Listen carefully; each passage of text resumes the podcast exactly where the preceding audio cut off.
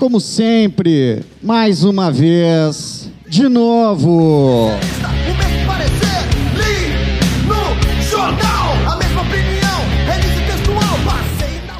Tu tá aí em Pelotas, tá aí em Rio Grande, tá aí em Caxias, Santa Maria, tá aqui em Porto Alegre, pela Zona Sul e achava que não ia ouvir o Heavy Hour? Pois se enganou.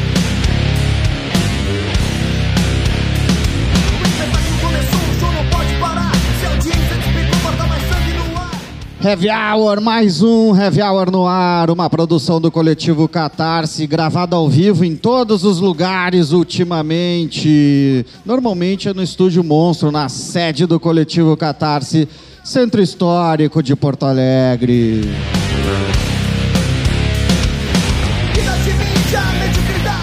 Mas a gente segue em pandemia, né, velho? Então, o que continua igual é a nossa rede, que começa quartas-feiras, 20 horas na Rádio Com 104.5 FM de Pelotas.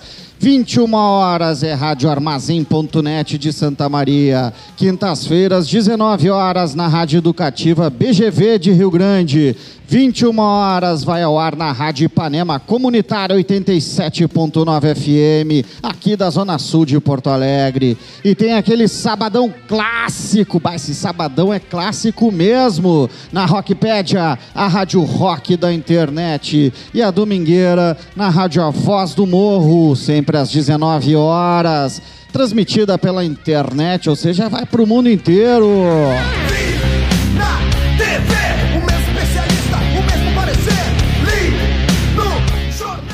além dos nossos amigos e parceiros do repórterpopular.com.br e parresia.org.br.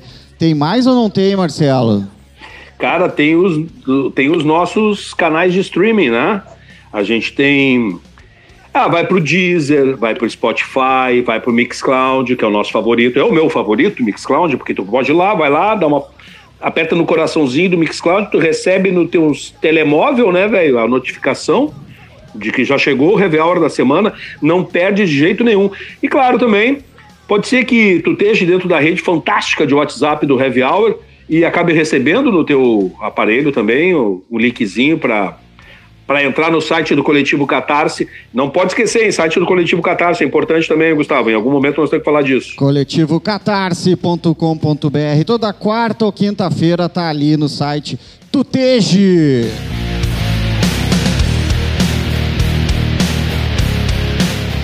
Tuteje é um belo termo que tu inventou aí, Marcelo, para a gente introduzir então sobre o que, que nós vamos falar. Vou falar sobre literatura, né, velho? Então, tuteje tem tudo a ver com isso, né, meu amigo? Estamos inventando linguagem, né, todo dia. Cara, a gente tem a satisfação de estar aqui no Heavy Hour dessa semana é, falando com a Lilian Rocha, que é musicista, escritora, facilitadora de biodança, entre outras coisas, né? Mas ah, eu gostaria de dizer que ela já, entre muita coisa que já fez na vida, lançou os livros Vida Pulsa, né? Poesia e Reflexões, é, e Negra Soul, ambos pela editora Alternativa, e A Menina de Tranças, pela editora Taverna, né? E também uma coisa muito importante, né? Ela é uma das organizadoras do Sopapo Poético. Não é isso, Lilian? Isso aí, meu caro amigo. Uma boa noite a todos, a todos e a todas. Estamos aí junto. Ah, que beleza, coisa boa que tu tá aí conosco, Lilian. Muito legal. Cara, estamos aqui também com José Faleiro. José Faleiro, autor do Vila Sapo, né? Os grandes livros lançados aí nos últimos tempos no Brasil, é, que foi lançado pela Venas Abertas, editora Venas Abertas, e está lançando agora os Supridores pela editora Todavia. É, o Faleiro já não é a primeira vez que ele está no Heavy Hour, né? Então, é, seja bem-vindo novamente, José Faleiro, aqui no Coletivo Catarse. Prazer estar aqui de novo, mano. Salve aí pra todo mundo aí que tá nos escutando. Queria só Jó. fazer um parêntese que tu não inventou nada, né? Já tem aquele ditado, né? Ah, agora que latar, deixa que lateje. É, deixa que lateja, meu Então amigo. tá lá, É o teje, seguinte- tuteje, aqui teje. A gente vai começar o... Fala, Tá, mas Marcelo. pera um pouquinho, pera um pouquinho, Gustavão. Antes que, já que tá latejando aí, vamos deixar dito que nós estamos aguardando o Marcelo Silva. A qualquer momento ele pode entrar nesse programa. Está chegando em casa e esperamos que em breve ele esteja conosco. Marcelo Silva, diretamente do último Heavy Hour. Desde então, ele não voltou mais e agora ele voltará. Ele voltou. Formação, reversão, sabotagem. E a primeira música do programa, Seu Jorge, com Zé do Caroço. Levanta o som que é linda essa música.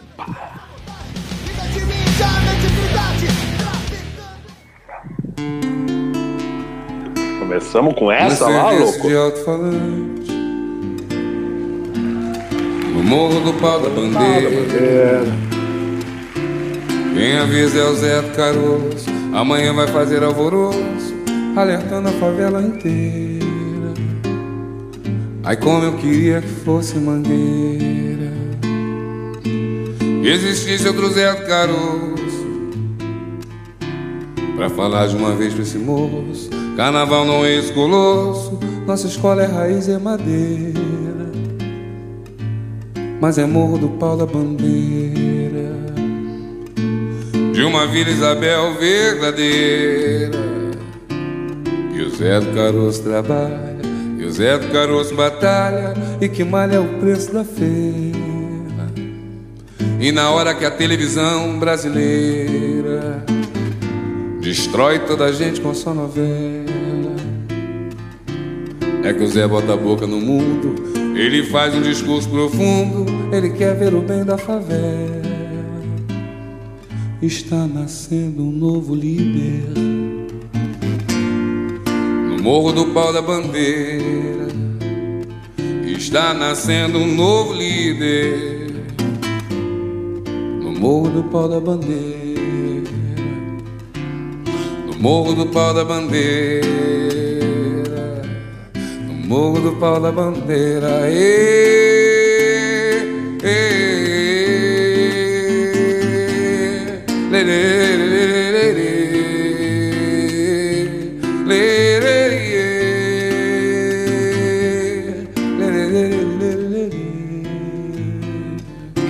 Num serviço de alto-falante, no morro do pau da bandeira. Quem avisa é o Zé do Caroço, que amanhã vai fazer alvoroço, vai zoar com a favela inteira. Ai, como eu queria que fosse em Mangueira. Que existisse outro Zé do Caroço, pra falar de uma vez desse moço. Carnaval não é esse colosso, nossa escola é raiz, é uma madeira mas é morro do pau da bandeira de uma Vila Isabel verdadeira que o Zé do Caroço trabalha, que o Zé do Caroço batalha e que malha o preço da feira. E na hora que a televisão brasileira distrai toda a gente com a sua novela, é que o Zé bota a boca no mundo ele faz um discurso profundo, ele quer ver o bem da favela. Está nascendo um novo líder no morro do pau da bandeira. Está nascendo um novo líder no morro do pau da bandeira. No morro do pau da bandeira. No morro do pau da bandeira.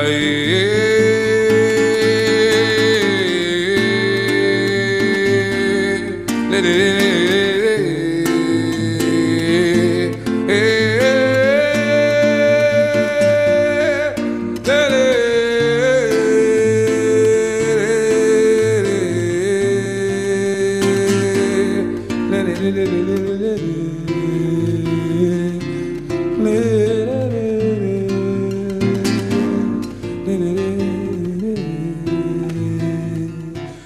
serviço de alto-falante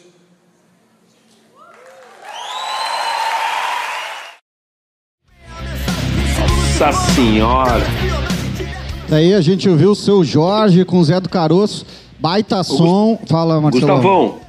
Petardo, Gustavo. Famoso petardo. Fala. O Heavy Hour, ele traz eh, isso. de- esse aqui é o programa 119. A gente está gravando após a, a- a demarcação do 20 de novembro, né? Que é um dia que demarca o Dia da Consciência Negra.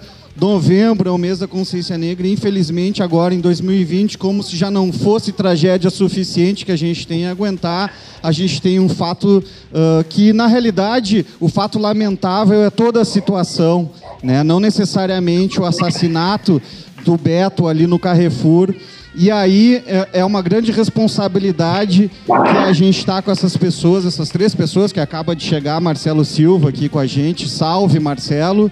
Né? Salve! Essas três pessoas, três personalidades, três seres humanos, né, com a pele preta, né, também que sentem na pele, sentem no- na alma, e expressam isso através da sua arte. Impossível a gente não trazer num programa como Heavy Hour, que tem um set list, esse set list está maravilhoso deste programa, tá? Ele tem tudo a ver com a situação e com as coisas todas que estão acontecendo. E a reflexão que a gente vai fazer então. Então, eh, eh, eu normalmente começo o programa assim, viu, Lilian? Viu, Faleiro? Viu, Marcelo? É, faça essa, a gente faz essa intro e aí joga o petardo para vocês aí, a batata quente no colo pra gente falar. E É entropia mesmo, tá? A e, Gustavo, Clementine eu- entra eu no meio também lá, por favor. A Clementine está cobrindo os atos aqui em Porto Alegre. Vamos, Claro. vamos revelar lá dentro. Fala, Marcelão. Eu, é, eu ia justamente perguntar para Lilian, né? Por que, que ela escolheu essa música? Essa música, e ainda nessa versão, que ela é absolutamente emocionante, né, velho? Tem alguma coisa a ver com o que a gente está vivendo, Lilian? Com certeza, Zé do Caroso é exatamente esse momento que nós estamos vivendo agora, onde em Porto Alegre nós conseguimos eleger quatro, cinco, quatro mulheres vereadoras negras e um vereador negro, né? E apesar dessa grande felicidade ter acontecido, infelizmente na véspera do dia 20, Incrível. é, esse racismo estrutural mata alguém de uma comunidade, né? E, na realidade, é, o Zé do Caroso traz essa questão, né? Nesse momento, a periferia está pegando seu papel de liderança, de voz e está indo para a rua, porque chega, né? Chega do genocídio, chega da falta de espaço, chega da invisibilidade. Então, Zé do Caroço tem isso. É, é, a favela, a periferia, pegar nas mãos o poder e levar adiante. Zé do Caroço tem. E essa questão do, seu Jorge, o seu Jorge tem uma história incrível, ele foi morador de rua, né? O cara, assim, e, e ele tem essa voz que traz toda eu vou dizer, é uma voz pungente e que traz esse momento que a gente, apesar de estar sendo tocada essa música no violão, aquele violão que vai indo com calma, mas que vai aprofundando, vai aprofundando, vai aprofundando, até que chega um momento que, né, como o refrão, lererê. Então, gente, acabou. Agora estamos chegando nos espaços se preparem, porque na realidade a gente pôde ver né, na movimentação toda que teve eh, de quinta para sexta e os dias subsequentes, até ontem, que as pessoas não suportam mais. Né? Então, abra o olho. Abra o olho os capitães do mato, abram o olho os violentos, abram o olho os racistas, que o pessoal está afim mesmo de ir para uma instância ah, diferenciada, né? que até então a acomodação existia e agora não cabe mais. Agora é enfrentamento realmente. Zé do Caroço, que é uma composição de Leci Brandão, de 1978. Olha só. Né? Olha com, o quão atual segue sendo esse som. Marcelo, É. por favor, Marcelo, já vou pedir para ti te manifestar agora que tu ficou sumido desde o último e apareceu agora, né? Caiu de paraquedas aí, dá um alô, porque todo mundo já deu alô aí, menos tu que chegou agora. Ah, então, meu- primeiro de tudo, estão me ouvindo? Perfeito, cara. Tamo! Então tá, pô, agradecer aí o convite, é um, é um prazer voltar aí ao Happy Hour. Sabe que eu, que eu voltei, eu só cheguei agora, né? Daquela última vez que eu estive aí, é só agora que eu voltei pra casa, né? Porque é isso aí, velho, a gente tá vivendo, a gente tá vivendo um absurdo. Mas então, né, cheguei meio na corrida, mas dá um salve pra todo mundo, prazer estar com a Lilian, com o Faleiro e com todo o pessoal aí do Heavy Hour. É, cheguei meio aí no Esbaforido. baforido, né? Tem um calorão na rua, assim, mas tava ouvindo a Lilian falar um pouco e E é, a gente está no mês aí da consciência, da consciência negra e pensando em tudo que continua nos acontecendo, né?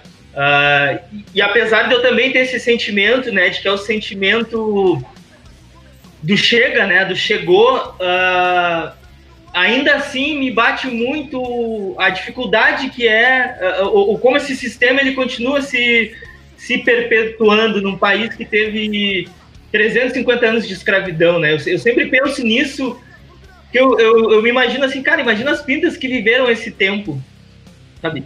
É, são três séculos, eu não faço ideia do que, que seja isso. Eu não faço ideia do que, que seja 300 anos, sabe?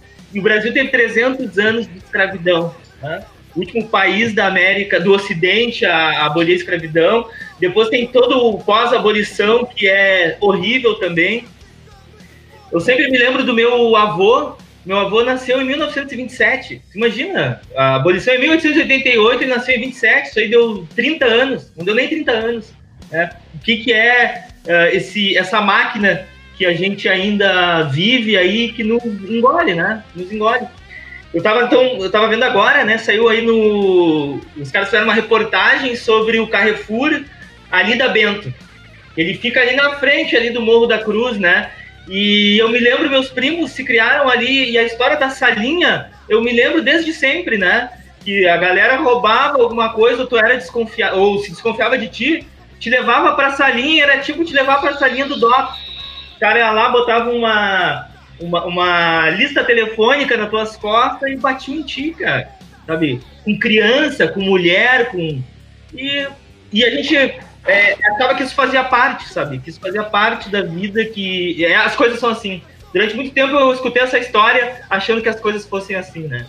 Então, mas eu também concordo, né, que é, é a gente está num insuportável. É, a, a, aquilo ali é uma aberração, aquilo ali ter acontecido, né, cara?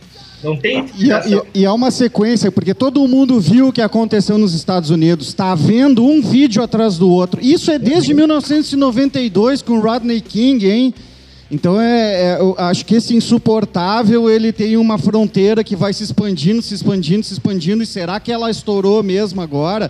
Isso é uma coisa interessante para a gente conversar aí mais adiante, porque agora a gente vai convidar de novo na reflexão um pedido estranhíssimo do José Faleiro. A gente vai ouvir Daido, Thank You né? Não, é que, é que eu, é. eu, eu, eu, eu, inter, eu, interpretei aquilo ali que a gente tem que o dido, né, velho? tá. A gente tá tudo tem que o dido, tem então. Que o dido, né?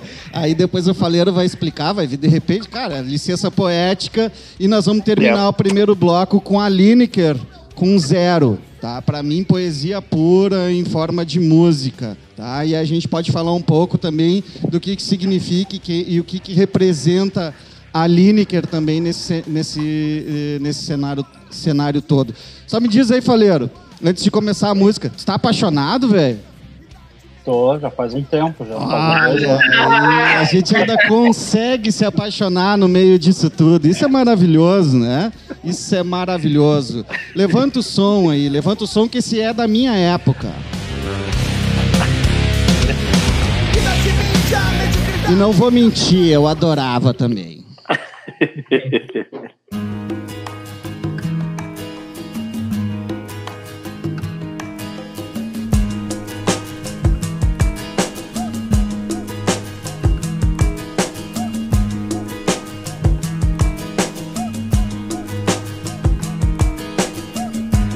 tea's gone cold, I'm wondering why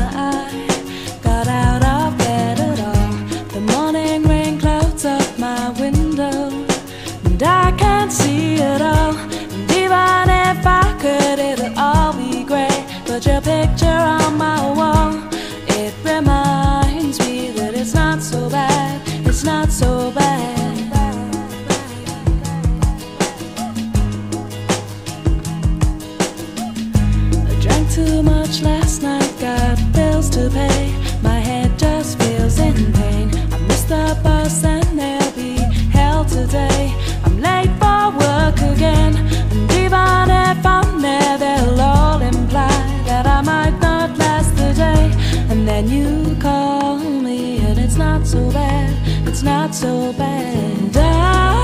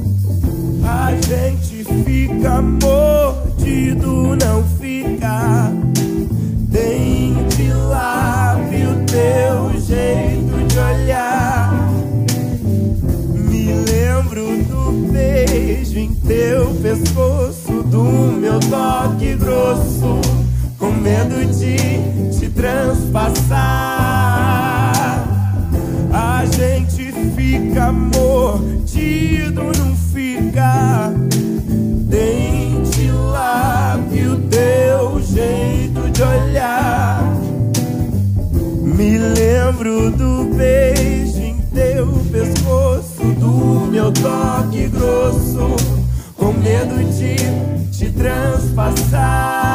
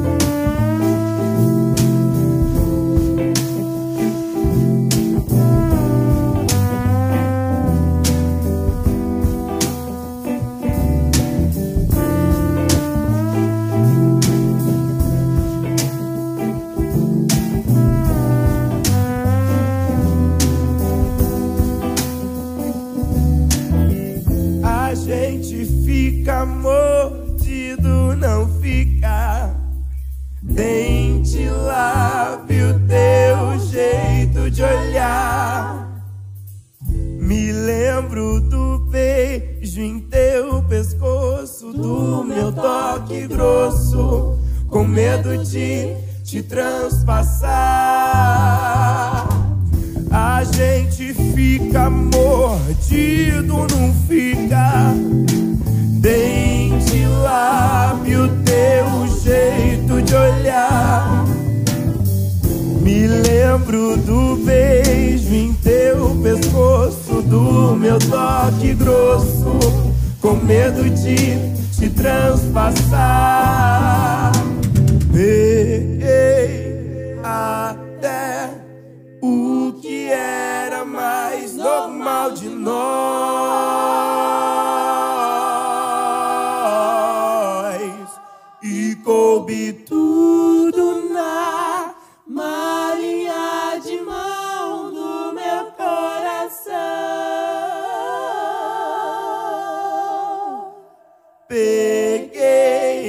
até o que era mais normal de nós.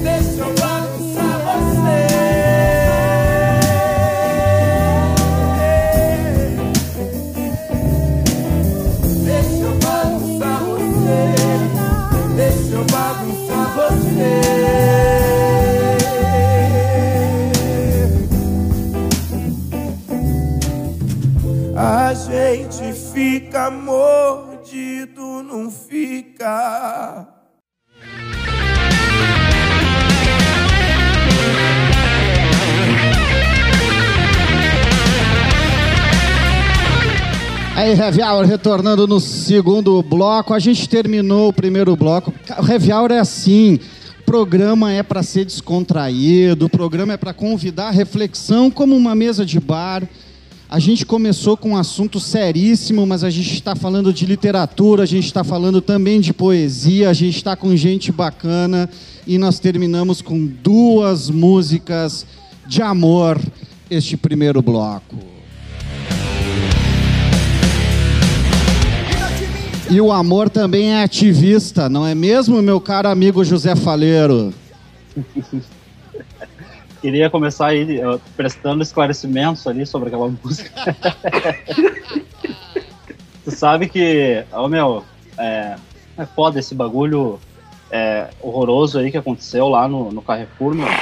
É, é o mais alto grau, assim, do racismo, né? Quando a pessoa é, decide que uma outra pessoa não, não, não tem direito a estar aqui, não tem direito a seguir aqui e expulsa então essa pessoa da existência por conta da cor da pele dessa pessoa.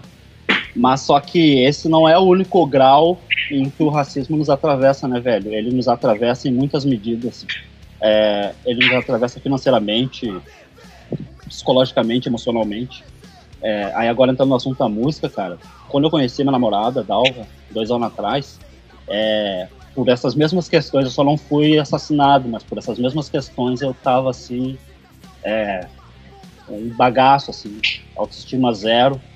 Nem diz um brother meu, né? Tava com a, a baixa estima lá no alto. tava no fundo do poço, sem perspectiva nenhuma de nada. E tu vê, né, cara, é, o afeto, ele é uma coisa que nos salva, assim, sabe? Nos salva. E agora relacionando com a música, olha que engraçado, né? Tipo, tem, tem música que a gente, às vezes a melodia nos toca, né? Porque, enfim, a melodia, a música é, é a linguagem do, do, do sentimento.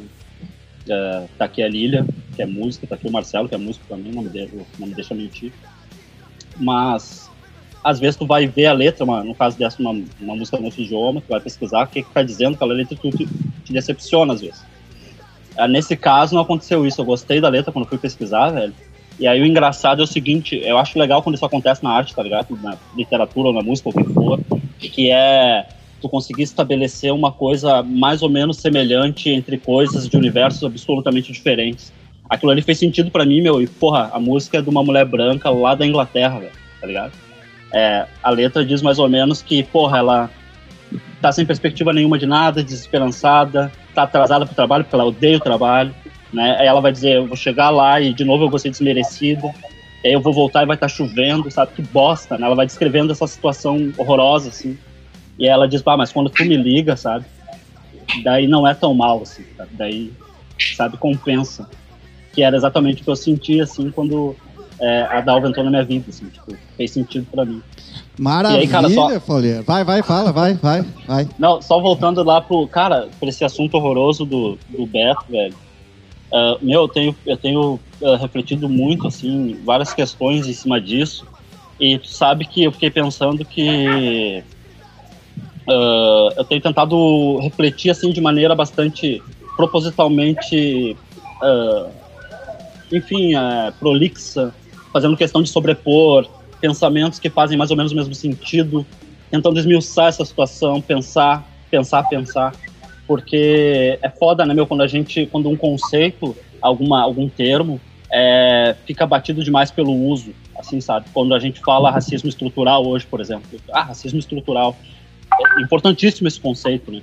Mas a partir do momento em que isso passa a definir tudo, a gente entra meio que num piloto automático e deixa de refletir sobre várias questões. assim. E aí eu tava tentando sair desse piloto automático e, e- e- refletir manualmente, digamos assim, na falta, de me- na falta de termo melhor sobre isso, né, cara? E aí, bah, eu tenho pensado várias coisas, tipo.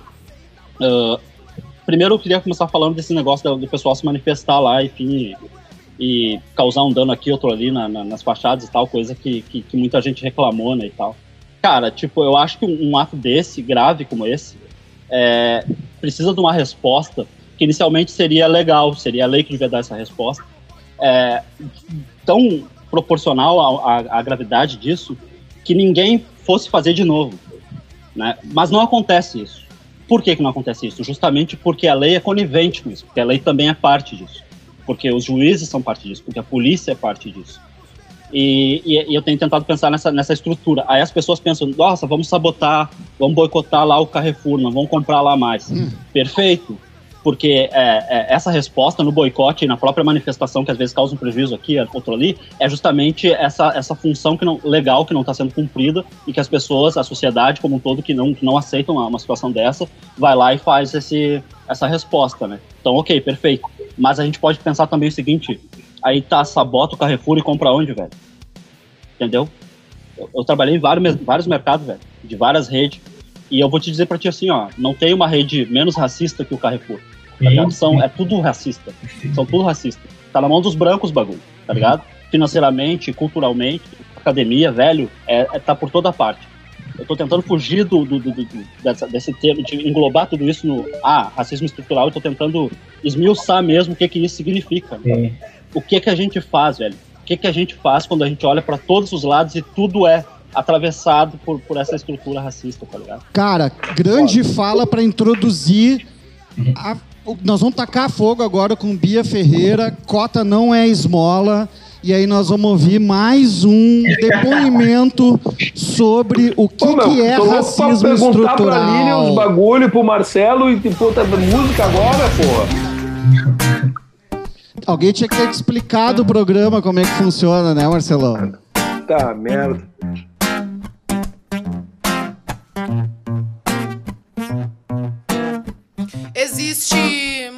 Coisa que não te disseram na escola. Cota não é esmola. Experimenta nascer preto na favela pra você ver. O que rola com preto e pobre não aparece na TV. Opressão, humilhação, preconceito. A gente sabe como termina quando começa desse jeito. Desde pequena fazendo corre pra ajudar os pais. Cuida de criança, limpa a casa, outras coisas mais. Deu meio-dia, toma banho e vai pra escola a pé. Não tem dinheiro pro busão. Sua mãe usou mais cedo pra correr comprar o E já que tá cansada, quer carona no busão. Mas como é preta, pobre, o motorista grita. Não. E essa é só a primeira porta que se fecha. Não tem busão, já tá cansada, mas se apressa. Chega na escola, outro portão se fecha. Você demorou. Não vai entrar na aula de história. Espera, senta aí, já já dá uma hora. Espera mais um pouco e entra na segunda aula e vê se não se atrasa de novo. A diretora fala. Chega na sala, agora o sono vai batendo e ela não vai dormir. Devagarinho vai aprendendo que se a passagem é 3,80 e você tem 3 na mão, ela interrompe a professora e diz: então não vai ter pão. E os amigos que riem dela todo dia, riem mais e a humilham mais. O que você faria? Ela cansou da humilhação e não quer mais escola. E no Natal, ela chorou porque não ganhou uma bola. O tempo foi passando e ela foi crescendo. Agora lá na rua ela é a preta, no sovaco fedorento que alisa o cabelo pra se sentir aceita. Mas não adianta nada. Todo mundo a rejeita. Agora ela cresceu, quer muito estudar. Termina a escola, a apostila, ainda tem vestibular e a boca seca. Seca, nenhum cuspe. Vai pagar a faculdade, porque preto e pobre não vai pra USP. Foi o que disse a professora que ensinava lá na escola: que todos são iguais e que cota é esmola. Cansada de esmolas e sem o tim da faculdade, ela ainda acorda cedo e limpa 3 AP no centro da cidade. Experimenta nascer preto, pobre na comunidade, você vai ver como são diferentes as oportunidades. E nem venha me dizer que isso é vitimismo. Não bota culpa em mim pra encobrir o seu racismo. E nem venha me dizer que isso é vitimi, que isso é vitimi, que isso é vitimismo. E nem venha me dizer que isso é vitimismo. Não bota culpa em mim pra encobrir o seu racismo.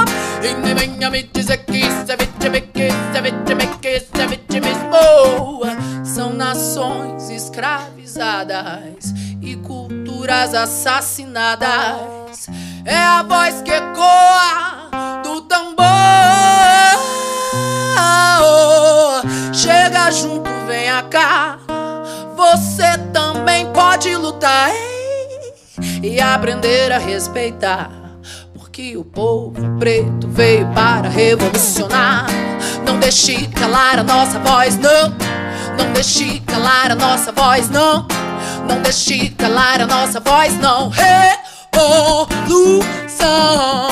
Não deixe calar a nossa voz, não. Não deixe calar a nossa voz, não. Revolução. Nascem milhares dos nossos cada vez que um nosso cai. Nascem milhares dos nossos cada vez que um nosso cai. Nascem milhares dos nossos cada vez que o nosso cai. Nascem milhares dos nossos cada vez que o nosso cai. É peito aberto, espadachim do gueto, niga, samurai. É peito aberto, espadachim do gueto, niga. É peito aberto, espadachim do gueto, niga. Peito aberto, espadachim do gueto, niga. Peito aberto, espadachim do gueto, niga, samurai. Peito aberto, espadachim do gueto, niga. Aberto, espadachim. A peito aberto, espadachim do gueto, niga. É peito aberto, espadachim do gueto, niga, samurai. Vamos pro canto onde o relógio para.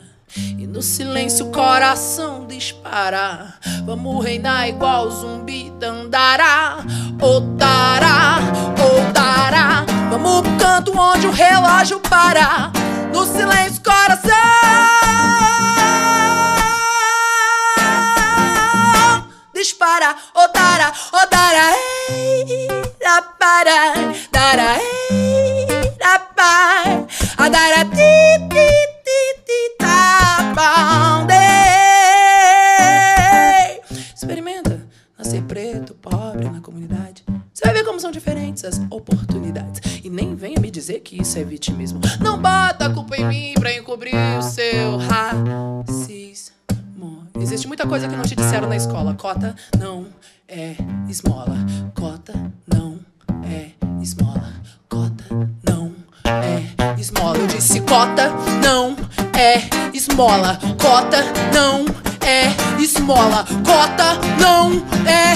esmola. Cota não é esmola.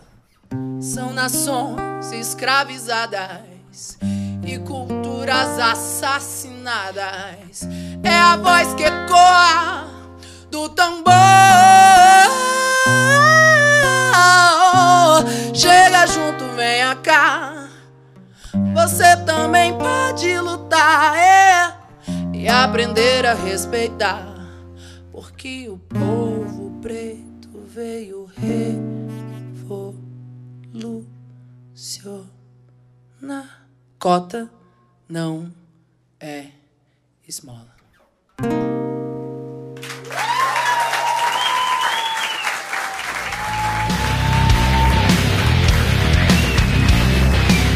Bia Ferreira quebrando tudo no Heavy Hour. Esse Heavy Hour eu falei que o set list faz parte da nossa conversa. Espero que você que esteja nos ouvindo em toda essa rede fodástica que eu falei no início do programa e vou repetir ali adiante, esteja prestando atenção no que você está ouvindo. Racismo estrutural, galera. E aí, Marcelão? É o seguinte, até vou aproveitar o que a gente ouviu nesse mais um petardo que a gente ouviu, né? Que musicalidade impressionante para botar tanta coisa importante para ser dita, né? Nesse som que a gente ouviu. Perguntar para Lilian, Lilian, é, tentando, é, não digo superar a desgraça das coisas que acontecem, né? Quando eu convidei vocês para vir para o programa, era para a gente conversar sobre política, né? Queria conversar sobre a política, sobre a eleição do- do- da- dos vereadores, sobre literatura, né? Mas infelizmente aconteceu essa tragédia na semana passada. Aí eu pergunto, qual é que é o papel de um espaço como o Supapo Poético, que tu é uma das organizadoras, e a gente ouviu nessa música o tambor, o tambor a A gente voz sabe, que a gente ecoa do tambor, né, velho? é, a- aqui na Catarse a gente reverencia o tambor de supapo, né? A gente tem muito respeito e, e muito agradecimento por poder fazer parte, uma pequena parte da, da, da trajetória desse tambor, né? É, Ter sido ter permitido a nós, da Catarse, fazer parte um pouco dessa história também. Qual é que é o papel de um, de um espaço como o, o Supapo Poético para poder dar enfrentamento a tudo isso que a gente está vendo e poder superar isso daí? Não só enfrentar, mas também a gente conseguir dar uma superada nisso, Lilian. O Supapo se transformou para a comunidade negra num espaço de é, aquilombamento, né? Além de ser resistência, é um espaço de acolhimento, porque as pessoas não tinham mais alguns espaços para poder se encontrar e poder se olhar e se perceber o quanto comunidade, né? O quanto pessoas que tinham coisas em comum e que em muitos momentos não podiam se colocar, né?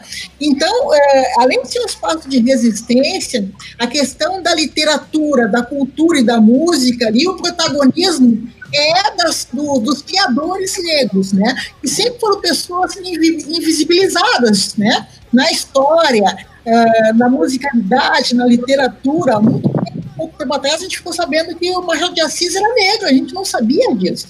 Assim como tem escritores negros importantíssimos, como a Maria Helena Vargas, como Oliveira Silveira, que só agora, há muito pouco tempo, estão sendo realmente trazidos à memória do povo nas escolas, nas universidades, eh, um serviço como teses, mas dentro do SUPAP, que já existe há oito anos, ele foi criado em 2012, em março de 2012, sempre houve essa questão da comunidade conhecer uh, pessoas que tinham alguma coisa uh, relevante e importante para trazer para essa comunidade. Mas também não é só aqueles que têm algo relevante, mas todo aquele que quer um espaço para poder mostrar a sua obra, ou seja, na roda é aberto para escritores e escritoras negras. Não importa se é famoso ou se escreve numa agendinha, enfim, mas naquele espaço ele vai ser o protagonista. Naquele espaço é um espaço para ele se colocar e que, que a comunidade o conheça, que as pessoas o conheçam, né? É coisa que ah, geralmente as pessoas negras não têm essa visibilidade em outros saraus. Ou se chega a trazer a sua poesia em outros saraus, muitas vezes pela grande maioria pessoas brancas, não compreendem a temática que está sendo tratada ali. É tipo, ah, o que, que é isso? Como o nosso vice-presidente, um pardo, né, dizer que não existe racismo no Brasil, né? Então, se o ponto vai, muitas vezes, em outros saraus que não eram com a temática negra, quando chegava com a tua poesia é, negro, literatura negra brasileira, muitas pessoas diziam, ah, peraí, é, ou se sentiam é, constrangidas, digamos assim, né? Lá no Supapo, ela vai ter oportunidade de ser o protagonista. E a gente traz a questão do supapo, do tambor, porque o tambor, ele clama, ele é a voz, ele é Xangô, né? É o, é o da voz, é o que traz a ressonância, é o que expande. Então, na realidade, trazendo a questão do tambor, trazendo Giba Giba, que é um, que é um grande mestre para nós, porque trouxe toda a questão do supapo desde Belotas e trouxe para Porto Alegre, e Oliveira Silveira, como um grande poeta é, negro, né, é, é, gaúcho e brasileiro, que tem uma literatura maravilhosa.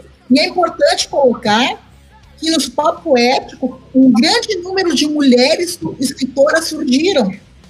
Então agora existe um número enorme de escritoras negras que surgiram dentro do papo poético e que estão publicando, né? Então isso eu acho muito importante, que elas se sentiram acolhidas naquele espaço para colocarem as suas poesias e agora estão fazendo as suas uh, publicações de forma independente, estão indo à luta, estão fazendo a sua história, né?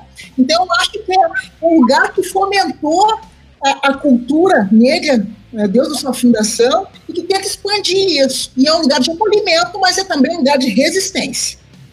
Pô, que massa, Lilian. E eu, eu queria aproveitar e jogar para o Marcelo Silva, né? É, também uma questão que para mim fica bem claro também nessa, nesse lance do supapo poético, né? A gente tem um costume que na historiografia três minutos, então qualquer coisa a gente já joga pro, pro próximo bloco também, né? A resposta. Eu vou tentar ser sucinto. É, ao negro sempre é colocado o papel de é, na dança, no corpo, né, nas coisas do hedonismo e tal, e nunca o da reflexão. Rapaz, tu é um dos grandes poetas que eu tenho a felicidade de acompanhar As tuas reflexões poéticas são realmente. Elas mexem comigo. E aí eu gostaria. Um poeta. Tu te considera um poeta negro? Ou um poeta tão simplesmente? Ou a questão do negro junto com essa. Juntar essas duas palavras é tão importante assim? Fala para nós um pouco sobre isso. Uhum.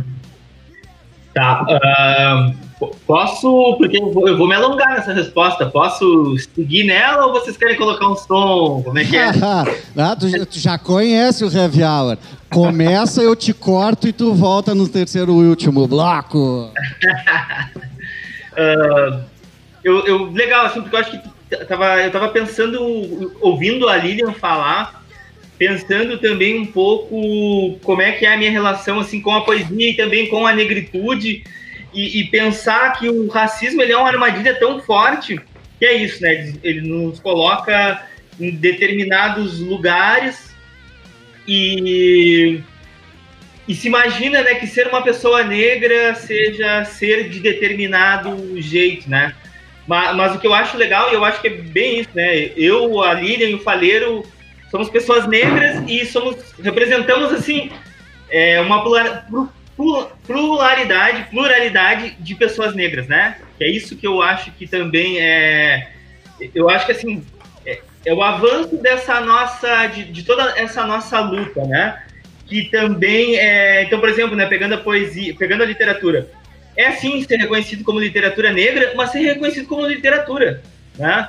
Porque da onde então, né, falando da minha história pessoal, das coisas que eu quis colocar no- no- nos meus livros, né, eu não queria fazer um apagamento da minha história que era assim, eu fui um, negro com uma assimilação branca, né, criado no meio branco, criado a minha família ela a minha, família ela é ela é kardecista que é uma religião fundada por um cara que é francês do século XVIII e que tem muita coisa de racismo eu fui para um colégio de padre então assim a minha eu nasci numa família que dizia assim que quanto mais a gente se distanciasse dessas é, e dessas enfim coisas culturais que nos identificassem como negros melhor seria para nós né então eu sou o cara que vou viver esse conflito muito grande, né? Então, a, a- a- aquilo que eu vou beber, assim, é isso, é do rock, é literatura completamente branca. Eu vou ter, assim, uma referência, uma socialização completamente branca, né? Bueno, Quando eu ouça, ouça o fundo vindo. Não recomendados, com o tempo não para. Não recomendado. Ouçam, ouçam. Contemplem e na volta Marcelo sumido continua. É, o Aparecido. Eu sou o cara. Cansado de correr na direção contrária, sem pódio de chegada, o beijo de namorada. Eu sou mais um cara. Mas se você achar que eu tô derrotado, saiba que ainda estão rolando os dados. Porque o tempo não para.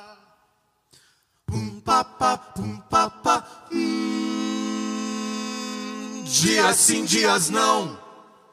Eu vou sobrevivendo sem um arranhão da caridade de quem me detesta. Tua piscina tá cheia de ratos. Tuas ideias não correspondem aos fatos. O tempo não para. Eu vejo o futuro repetir o passado. Eu vejo um museu de grandes novidades.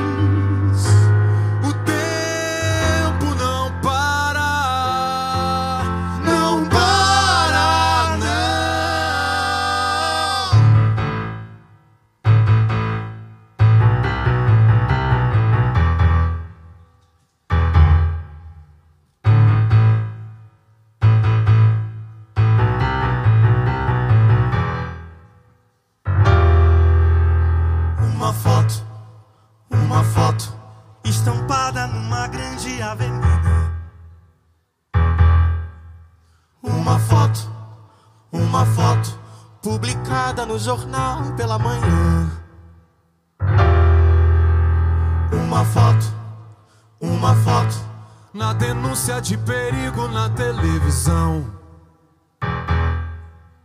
Uma foto estampada na avenida. Uma foto publicada no jornal. Uma foto na denúncia de perigo na televisão. A placa de censura no meu rosto diz: Não recomendado à sociedade. A tarja de conforto no meu corpo diz. Não recomendado à sociedade. A placa de censura no meu rosto. Não recomendado à sociedade.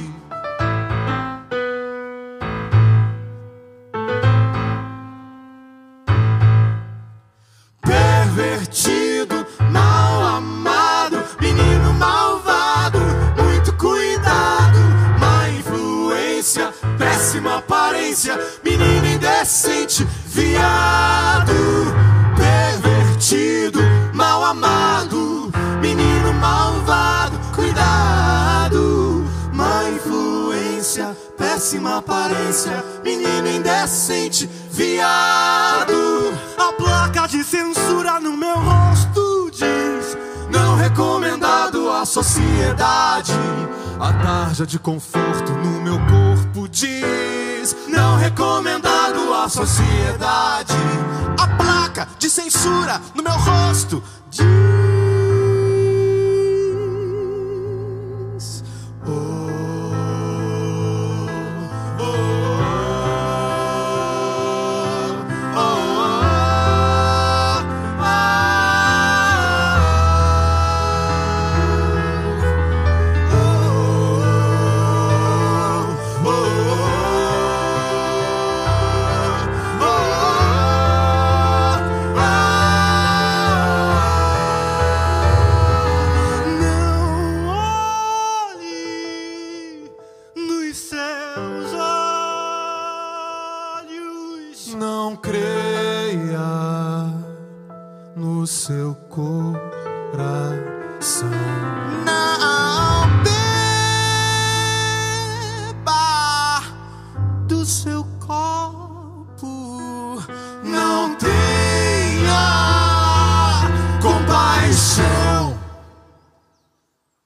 Diga não.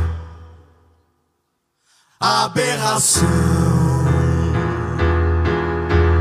Não recomendado, não recomendado, não recomendado à sociedade. Não recomendado, não recomendado, não recomendado à sociedade.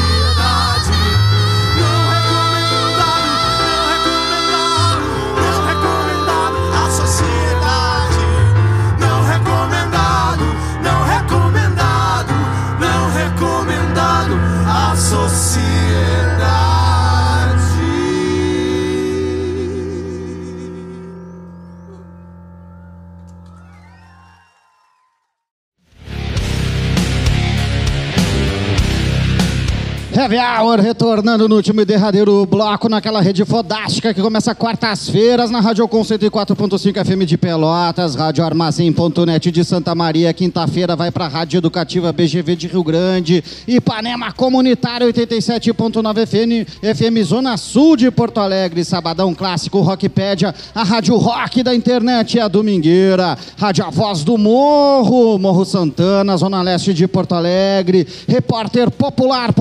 repórterpopular.com.br, parresia.org.br, coletivocatarse.com.br e seus respectivos canais de streaming. E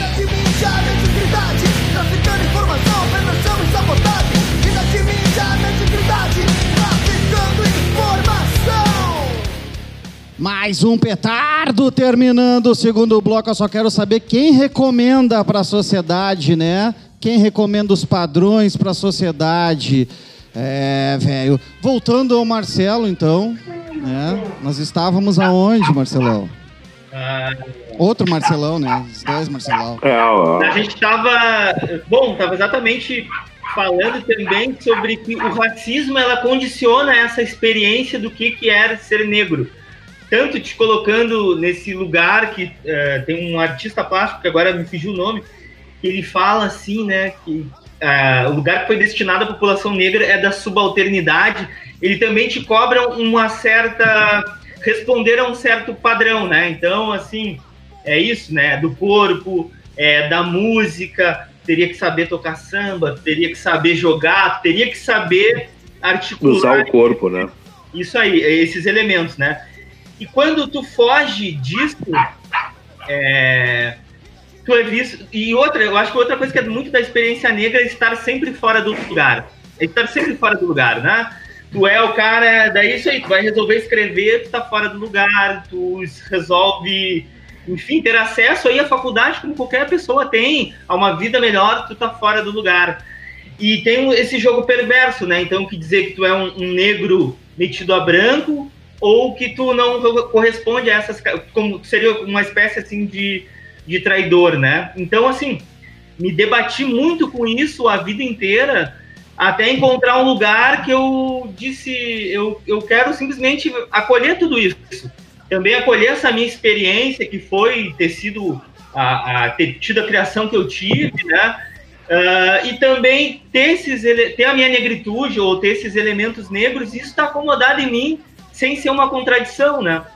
Então eu sempre penso na minha literatura que é, sim, né, eu tenho referência isso aí, do Kafka, eu tenho referência do Carlos Drummond de Andrade, do Fernando Pessoas, foram autores que eu li que isso, cara, me formou, né? Mas também de ter essa referência, então, do Oliveira Silveira, do Lima Barreto, é, de poder ler o Ronald, de poder ler outros autores, né? então ler a Lilian, ler o Faleiro, de poder ter tudo isso, e a minha, e a minha literatura, velho, é, ela abarcar tudo isso, né? É claro que eu acho que é importante, porque é, é importante a gente pontuar isso, né? Se, se colocar, eu pelo menos acredito nisso, se colocar no texto, tensionar essas questões, porque a gente sabe que as coisas não estão aí de graça, né? A gente tem que disputar esse terreno, né? Mas o que eu imagino é, é também é ser identificado como literatura, sabe? O livro do Marcelo é um livro de poesia, é um livro massa, o livro do Faleiro é um livro, né, é, é um livro de prosa, de romance, é um livro massa. O, a- a- o que a Lilian escreve, a poesia da Lilian é poesia, né? Mas eu acho que a gente tem que tensionar isso. A gente precisa tensionar isso, porque senão cai naquele no universal, né? E aí o universal, o que, que é o universal? Ah, o universal é branco, né? É branco. universal é. A gente não É europeu. um homem é um homem branco, agora um homem negro é um homem negro, né? Eu acho que a gente precisa, a gente não pode abrir mão desse espaço de, de luta e de disputa, né? Mas eu também acho que é bacana a gente sempre pensar, porque a, a Bell Hooks ela fala assim, né? Algo que é. Agora não lembro exatamente o livro. É um lance que eu acho muito legal, que ela assim, ó, também não vamos cair na armadilha de que a minha negritude, essencializar a minha negritude no meu dread. Ela diz mais ou menos uma coisa assim, né? É, o fato de eu ser negro não tá só no meu dread, né? É um- série de experiências, de sentimentos, também de, de posição no mundo, né? Então a gente também não pode ah, cair nessa armadilha. Mas eu acho que. é, imagina, né? Mataram um homem negro no supermercado. E a gente sabe como é ir nesse supermercado. Então a gente precisa tensionar isso e, e marcar esse espaço. Né? Então eu acho que a necessidade ainda de importante, assim, né? Como a Alina falou, a literatura negro brasileira, né? Eu me identifico assim, né? E é, isso é uma das coisas mais importantes que está no meu texto. É isso, né? Eu sou um cara negro que escreve, que mora aqui no morro, né? Que é da periferia. Quando eu vou falar com a criançada, eu falo para eles assim: eu sou que nem vocês, velho. Eu né, ando de ônibus, eu, sabe, moro aqui no morro, que é pro cara ter essa referência, porque senão tu vai achar que né, as pessoas negras não podem fazer isso. E, só para dizer uma questão que a gente mencionou, Gibagiba, Gibagiba numa entrevista para nós, tá, tá no, no filme O Grande Tambor, tá? Eh, Ele diz assim, negro o homem vira quando atravessa o Atlântico, quando ele vem da África, né? Ele vem da África para cá que ele vira negro, porque lá ele é um homem, ele é um ser humano, é uma mulher, são pessoas, mas aí vira negro quando atravessa o Atlântico sequestrado e aqui precisa carimbar e dizer isso. Claro. Tem mais essa questão toda para gente, uh, a gente lidar. Só para falar para o pessoal que está nos ouvindo, a gente fechou um segundo programa durante as músicas, tá? Essa galera aqui que está com a gente aqui, a Lilian, o Faleiro e o Marcelo, a gente vai retomar na semana que vem para a gente conversar muito mais e aprofundar uh, essas questões todas que elas não param de surgir e elas têm vários caminhos aí na frente e a gente vai discutir uh, tudo isso junto, não é, Marcelão? É, mas agora a gente queria ouvir a pergunta de Clementine antes que a gente seja trucidado Não, então eu queria dizer isso. Eu derrubei duas músicas do programa para colocar no próximo programa, tá? Derrubaram, aí, a, minha, derrubaram a minha música. Aí. Sim, com Vai, certeza. Isso, é, isso, é, isso é racismo. Posso parar agora? Bom, Primeiro, satisfação aí, ouvi-los todos aí, é muito aprendizado para mim. E acho que, além disso, a música também fez muito é, para tornar esse programa muito forte, assim, emoção. Eu fiquei muito emocionada e também essa questão do amor, né, que eu falei, mas também todos vocês trouxeram. Acho que é uma coisa muito importante para a luta mesmo, né? O Gustavo fez uma brincadeira, mas estava refletindo esses dias sobre isso, que realmente o amor é a força que move o mundo também, que move as transformações sociais. E as pessoas que estavam no Carrefour ontem e os outros dias, elas estavam gritando de raiva, mas de amor também, né? De fraternidade para eh, de, para essa para não poder suportar que o outro homem é, seja matado, seja executado né, por homens brancos e sentiram isso na pele. Enquanto na frente deles tem uns caras que estão defendendo bens, propriedade, né? É, que me parece eu senti, eu senti simplesmente essa não sei, sentia que os caras aí, os, os porcos aí, os, os não tinham humanidade, cara. Não consigo enxergar a humanidade deles aí.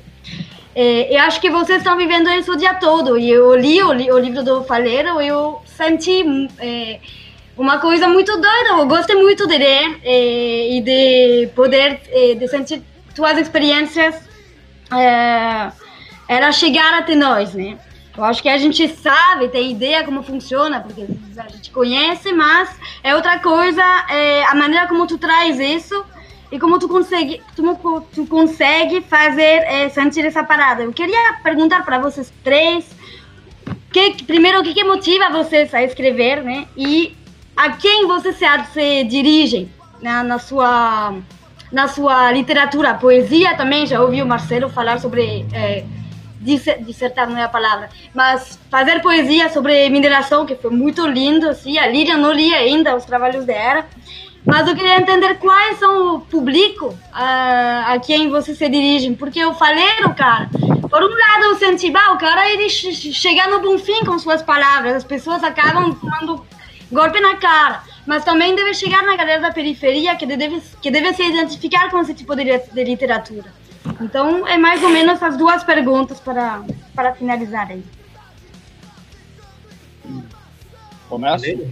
Pode começar, Faleiro é, tu vê, a primeira pergunta é por que, por que escrever, né?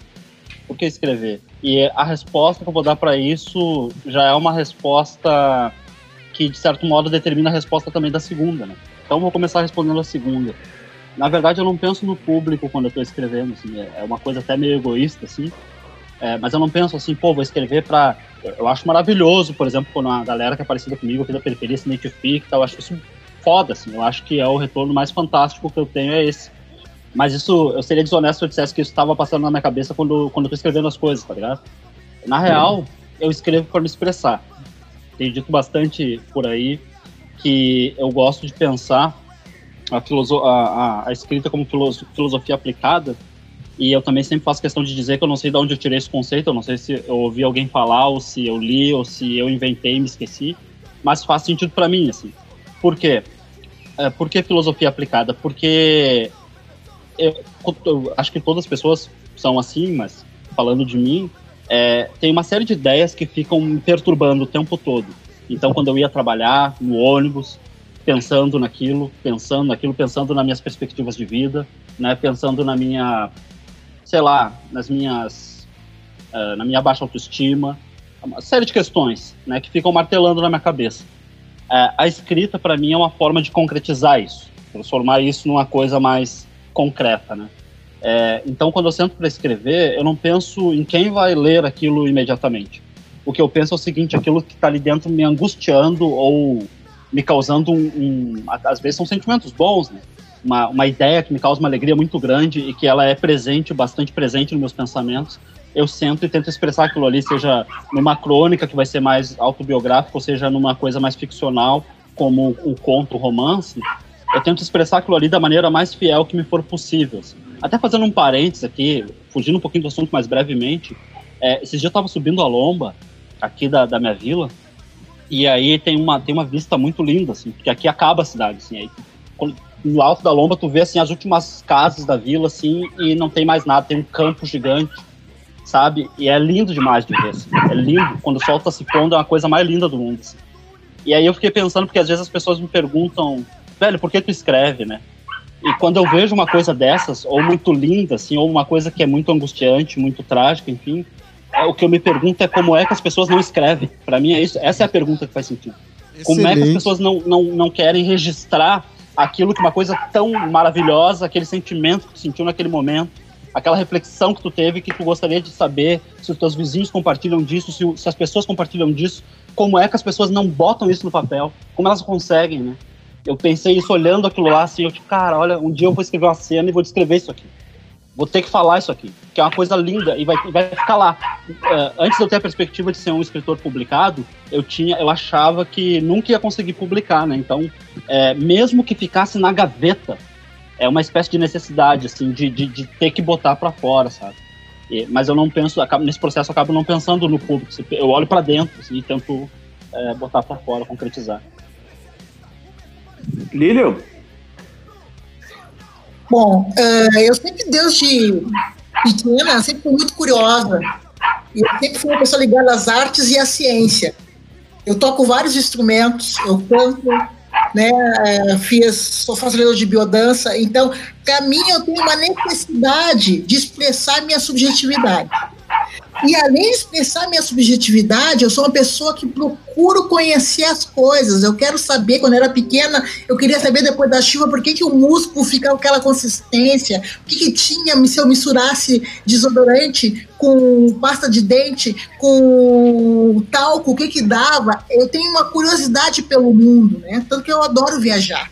Porque eu gosto de me relacionar com as pessoas e observar o movimento, o que, que acontece. Então, quando eu, eu, eu comecei a escrever, era com essa necessidade de colocar no papel as coisas que eu via e as coisas que eu sentia, me expressar de alguma forma. Assim como eu canto, eu me expresso a minha subjetividade. Assim, quando eu escrevo, eu quero trazer o que eu tenho, o que eu vi e que eu quero botar no papel. Eu nunca pensei para quem seria é, o meu público. Pelo seguinte, é, os meus livros eu sempre pensei que eram para adultos. E tem crianças que estão lendo nas escolas meus livros, né?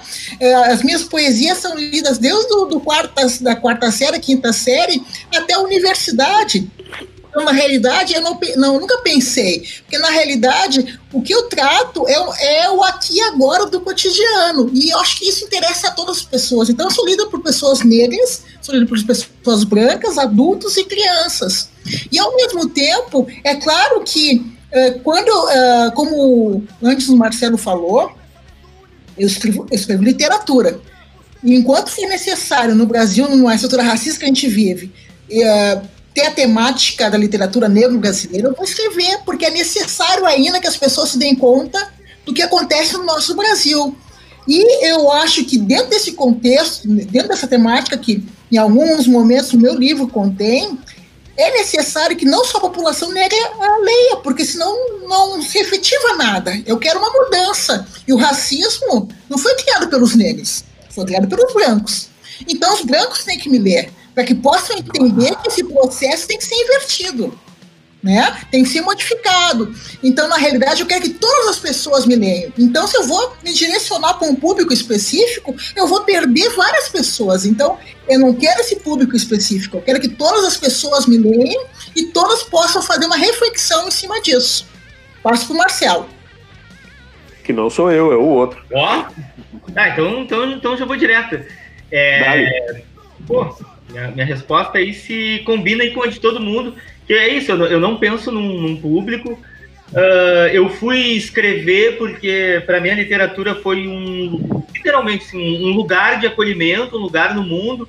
E escrever era onde eu conseguia elaborar a- as coisas. Ou assim, claro que não racionalmente pensar, mas é isso, eu precisava escrever e, e- e tive também essa toda essa, essa vida que era sentir essa opressão, ser uma criança muito tímida, então eu fui escrever. E eu não me, também não me importava, né, se eu ia ser publicado ou não, né? Foi só depois de um tempo que eu comecei a pensar nisso. Mas, né, então assim, é, escrevo para que eu seja lido. Outra, né, escrevo para que as pessoas sintam inquietação. Não é que eu pense antes de escrever, sabe? Mas uma das coisas que eu mais eu, cara, quero que meu texto cause uma inquietação, porque eu compartilho dessa inquietação e eu gostaria de dividir ela com vocês. Mas eu, ah, no primeiro livro que eu, que eu escrevi, né, que eu que carrego no ventre, eu falo muito sobre Porto Alegre e para mim foi intencional esse desejo de dizer assim, ó, né, vocês me perdoem aí, mas eu queria dizer assim, bah, Porto Alegre vai se fuder, sabe? É uma cidade muito racista. Porto Alegre é uma cidade muito racista e eu queria dizer isso nos poemas, assim. Então eu escrevi coisas específicas falando de Porto Alegre, falando do bairro, falando de lugares, assim, né? Eu queria que as pessoas, é, porque essa cultura que a gente tem aqui do gaúcho, essa cultura que a gente tem aqui, é muito é, sufocante, racista, é muito opressora, né? E eu queria dizer isso, assim, né? Tipo, eu te odeio, Porto Alegre, sabe? No meu primeiro livro tem muitas coisas que eu queria, apesar de, claro, né? Eu sei que essa população é muito complexa, não, mas eu queria dizer isso. É como se tivesse tanta coisa guardada que eu queria dizer isso para Porto Alegre, sabe? Não é essa cidade que tu acha que tu é. É, tem um verso que eu coloco assim, ó, o Bonfim nunca foi Berlim. E aí, né, tem essa provocação com o disco do Ney Lisboa lá, né? E eu falei assim, não, o Bonfim nunca foi Berlim, nunca teve rock britânico, né, cara? É uma cidade racista, né, que apaga a presença da população negra, né? Isso tudo é uma bobagem. É, eu, eu, eu senti isso, né, de, de querer dizer isso no primeiro livro, né? Isso é mexer com alguns ícones importantes da cidade, né, velho? Sim. E, e que é importante é, é, desconstruir isso daí, né? Claro, tensionar, eu acho que assim, tensionar, porque parece um discurso único, né? É um discurso único e todo mundo fala da maravilha. Por exemplo, cara, eu amei, imagina, eu conheço o Marcelão lá do Bonfim, eu amei o Bonfim. Bonfim, dos anos 90, me forma enquanto pessoa. Mas a gente não tensiona isso. Como é que era para todo mundo? Como é que era para esse público que morava lá, para o público negro? Como é que era essa experiência, né? Ah, cara, às vezes eu só. Desculpa até, Marcelo, mas é que às vezes é meio nojento até aquela coisa assim. Ai, Porto Alegre tem um ar meio londrino, como se metade do ano a gente não ardesse no inferno do verão tropical, né, meu amigo? Claro, claro. É, então, assim, que, que- quem é que também dizia essa narrativa que Porto Alegre era o, o lugar do rock britânico e não sei o quê, né? De onde é que parte essa narrativa? Então, assim, no meu primeiro livro eu quis falar muito disso, né? Eu tava muito tomado por esses sentimentos. Também, assim, por daí ter entrado em contato com o pessoal do Papo Poético, com o pessoal do Slam. E isso, pá, velho, eu tenho que registrar isso aí no, no meu livro, né? Tá na bandeira de Porto Alegre, né? Leal e valorosa. Ao que? A que valores? Né? Provavelmente é o povo que não tem virtude acaba por ser escravo, né? Que tem que, que tem é, ah, positivismo no início do século XX que criou essa simbologia toda. Gente, é é uma história do Rio Grande do Sul, a história de Porto Alegre, que é, um, é o símbolo do Rio Grande do Sul, né? A capital sempre é o símbolo que acaba sendo ah, a, a linha de frente para passar os valores assim da, do, daquilo que significa. E está na bandeira de Porto Alegre, Leal Valorosa. Né? A gente sabe que tem outras implicações históricas no que significa isso, mas é uma bandeira branca com um brasão né, que comunica com toda essa historiogra- his- historiografia, né, que é uma historiografia de apagamento. E, bah, se eu começar a falar aqui que a gente já está É, tu- chegando, ensejando o final, Tu, tu tá entrando no monólogo. né? é, eu vou contar o grande tambor, dizer para as pessoas: assista o filme, assista não sei o quê, vai lá no Sopapo Poético, entende essa história toda. Bom, a gente está, então, nos dois minutos finais para a gente ensejar o próximo programa. E aí fazemos essa rodada aí entre a galera, e porque a gente precisa ouvir a última música. Tá, tudo bem. Então, assim, eu só vou pegar e vou dizer que esse é o legítimo privilégio branco, né? Nós três. Exatamente, eu tô privilegiado. Nós três do, do Heavy Hour, três brancos, que tivemos o privilégio de ter compa- compartilhado esse espaço com vocês e com a nossa audiência. Eu agradeço demais e estou muito feliz que a semana que vem a gente vai continuar batendo esse papo, porque tem muita coisa para a gente conversar ainda. Lilian, dá, dá teu tchau pra galera aí, por, por gentileza. Boa noite, valeu muito a pena até semana que vem, pessoal. Valeu, hein? Aí, Marcelão. Então, ah, é isso aí. Boa noite. Você breve, né? Boa noite. Foi um prazer. Não, mas tem dois minutos ainda, dá pra falar um pouquinho. Já falou que. Pô, mas tu falou que ia botar música ainda, Pô, velho. vamos ouvir a música, louco. Fogo nos racistas! Fogo nos racistas! Fogo! Fogo, fogo. Faleirão mais bem vestido da, da, da equipe hoje. Não. Como não? Tá no mudo, Faleiro. Abre o microfone. Ah, sim, tinha botado pros cachorros aqui pra não, não atrapalhar a conversa. Ah, não, queria agradecer aí, pessoal, e mandar um salve pra todo mundo aí que tá nos ouvindo. E prometer que eu, na, na próxima, eu venho melhor vestido aí. Pode estar o calor que for, vou botar a camisa do Grêmio, o casaco também. Duvido que tu fique melhor vestido, eu duvido. Beleza? Eu quero Vai, terminar assim o programa só com uma frase do Franz Fanon que eu gosto muito, né? Quando o Faleiro tava, tava falando o que, que a gente faz, né? Não é só o Carrefour. O Fanon fala assim que existe uma solução, mas ela implica uma reestruturação do mundo, né? Então a gente tem que destruir toda essa porra e construir tudo de novo. E fogo nos racistas, fogo nos fascistas. E só Seguimos na luta. Giba, cuidado que eles já, Já nos viram, isso aí, Lilian. Procure aí, você que está nos ouvindo, ouvindo o Heavy Hour, mais um Heavy Hour. Procura no Google ali, Lilian Rocha, José Faleiro, Marcelo Silva. Se tu não conhece, procura esse trio. E se tu não conhece e não quer procurar, ouve o próximo Heavy Hour, que eles vão estar aqui de novo com a gente. Lê o texto que a gente lançou junto com o episódio. Leia o as- livro. Vê as referências, leia os livros, né? E siga se informando, porque a situação sempre esteve osca, sempre esteve problemática. E agora a gente vai ouvir Francisco Elombre, Triste, Louca ou Má. Curta esse som, ouça ele com profundidade e se dispa do seu machismo.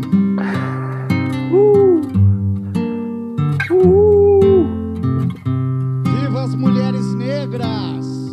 Triste, louco mar será qualificada ela quem recusar.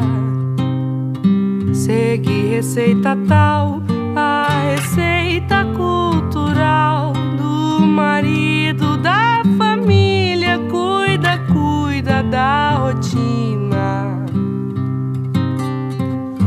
Só